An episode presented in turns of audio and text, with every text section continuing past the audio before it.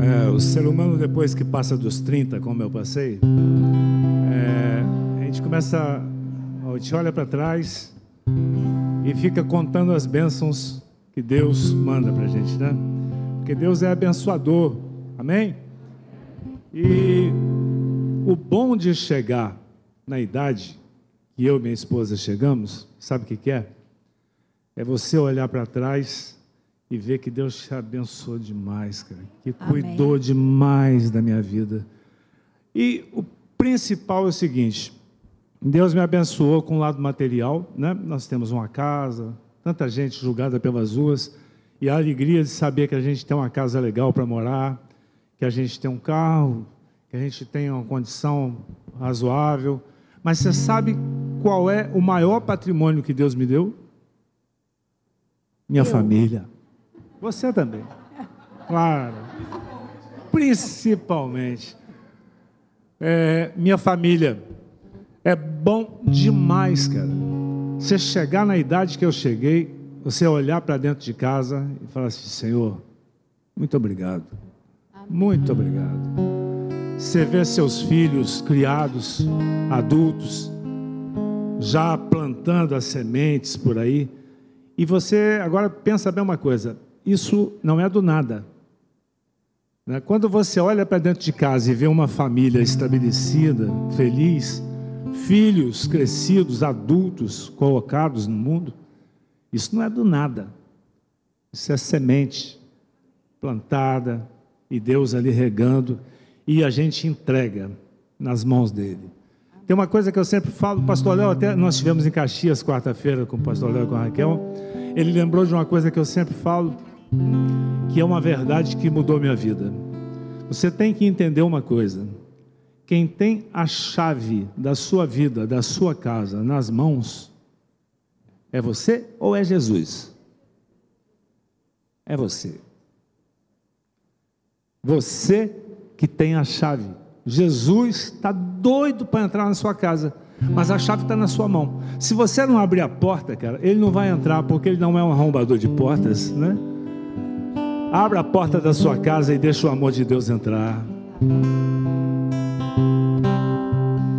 Um presente precioso eu ganhei. Um projeto que nasceu no coração de Deus. Meu tesouro é meu lar, onde a base é o amor, onde eu sempre quero estar. Na minha casa.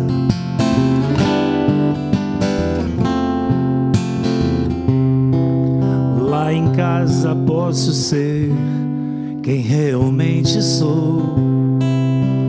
As diferenças até poderão acontecer. Mas quando a mágoa tem razão, presta atenção, prevalece o perdão.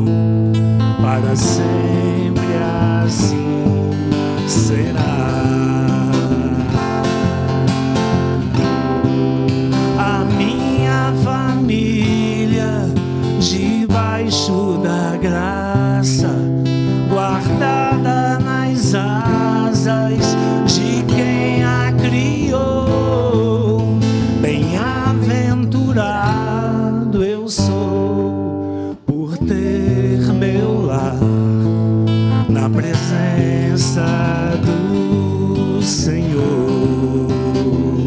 Aleluia. Aí eu quero que você declare comigo. Eu e minha casa serviremos ao Senhor. Eu e minha casa serviremos ao Senhor. Eu e minha casa serviremos ao Senhor. Eu e minha casa serviremos ao Senhor. Quero ouvir você declarar. Eu e minha casa. Aleluia. coração de Deus se alegra e ouvir uma declaração poderosa dessa. Aleluia. Eu e minha casa serviremos ao Senhor. Eu e minha casa serviremos ao Senhor. Aleluia. Aleluia.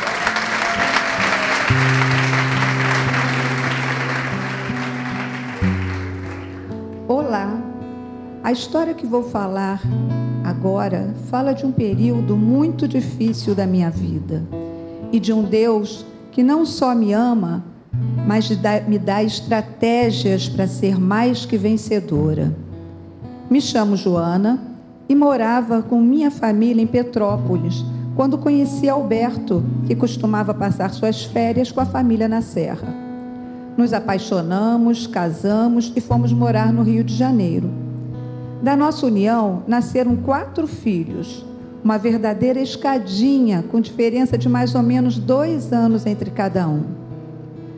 Anos depois, quando eu estava com 32, após várias crises no casamento, a maioria delas financeira, lembro inclusive de cobradores que vinham bater a nossa porta.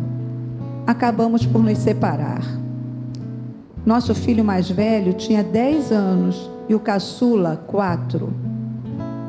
Eu, que durante esses 12 anos me dedicara a ser dona de casa, esposa e cuidar dos meus filhos, me vi de uma hora para outra precisando encontrar uma profissão que rendesse o sustento da minha casa e dos meus filhos. Na época, fui orientada a fazer um curso de digitação, que era a novidade do momento. Precisei trabalhar muito Trabalhava de dia no setor de digitação de um banco e à noite na IBM em Niterói. Em algumas ocasiões, cheguei a fazer inclusive extras no final de semana. Trabalhava de dia e de noite. Chegava em casa de madrugada, quando meus filhos dormiam, e eu saía cedo quando eles ainda não tinham voltado da escola. Que tristeza, que aperto no coração eu sentia de uma hora para outra ter que me afastar dos meus filhos. Eles passaram a ficar sob o cuidado de uma moça contratada e enviada pela minha família para morar com a gente no Rio. Mas eu não queria que meus filhos crescessem assim, longe de mim. Eu queria ser presente na educação, no dia a dia deles. Eu queria participar das suas descobertas, ser influência nas suas escolhas ser influência na formação do seu caráter. O Senhor via meu coração. E eu recebi uma inspiração dele. Comprei quatro cadernos, um para cada filho, e combinei que toda noite, antes de dormir, cada um relatasse no seu caderno como havia sido o seu dia. O menor nem sabia escrever ainda, mas desenhava e era auxiliado pelo maior, pelos maiores. Ao chegar em casa de madrugada, eu respondia um por um. Nisto se passaram alguns anos. Através desses cadernos, eu pude participar ativamente da vida dos meus filhos. Eu estive presente para intermediar uma briga entre irmãos, para aconselhar nas angústias e para me alegrar junto nas conquistas. Pude ver meus filhos crescerem amigos e unidos, sempre cooperando um com o outro quando eu não estava por perto. Pude ensinar de Jesus para eles. Pude ver meus filhos crescerem e nunca dizerem que sentiram falta de uma mãe, e muito mais do que isto, filhos que cresceram no caminho do Senhor. Dizer que a escolha foi fácil seria mentir. Quantas madrugadas exaustas, exausta, eu investi um tempo precioso de descanso lendo e respondendo a cada filho, mas sem dúvida foi a melhor escolha. E sou muito, muito grata a Deus por isso. Filhos, herança do Senhor. Família é um presente que Deus deu, deu para você cuidar. Deu para você cuidar. Cuida da sua família, seu maior patrimônio. Família é um presente que Deus deu, deu para você cuidar, deu para você mudar seu mundo, deu para você amar.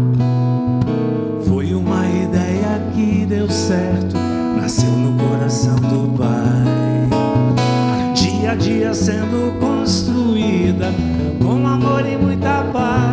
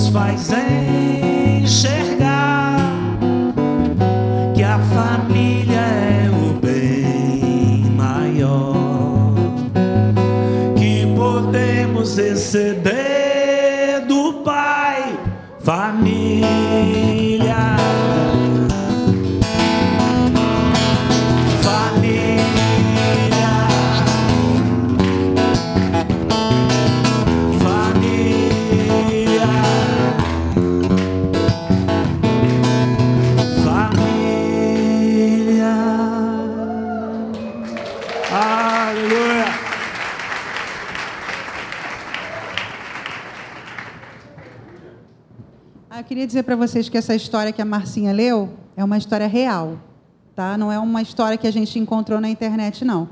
É uma história real de uma mãe verdadeira e Que está entre nós aqui, né? exatamente. E a gente está, tá, ao longo de toda, toda esse, essa conferência, a gente está trazendo alguns testemunhos de algumas pessoas que viveram histórias reais, né? E que Deus, eh, de alguma forma, né?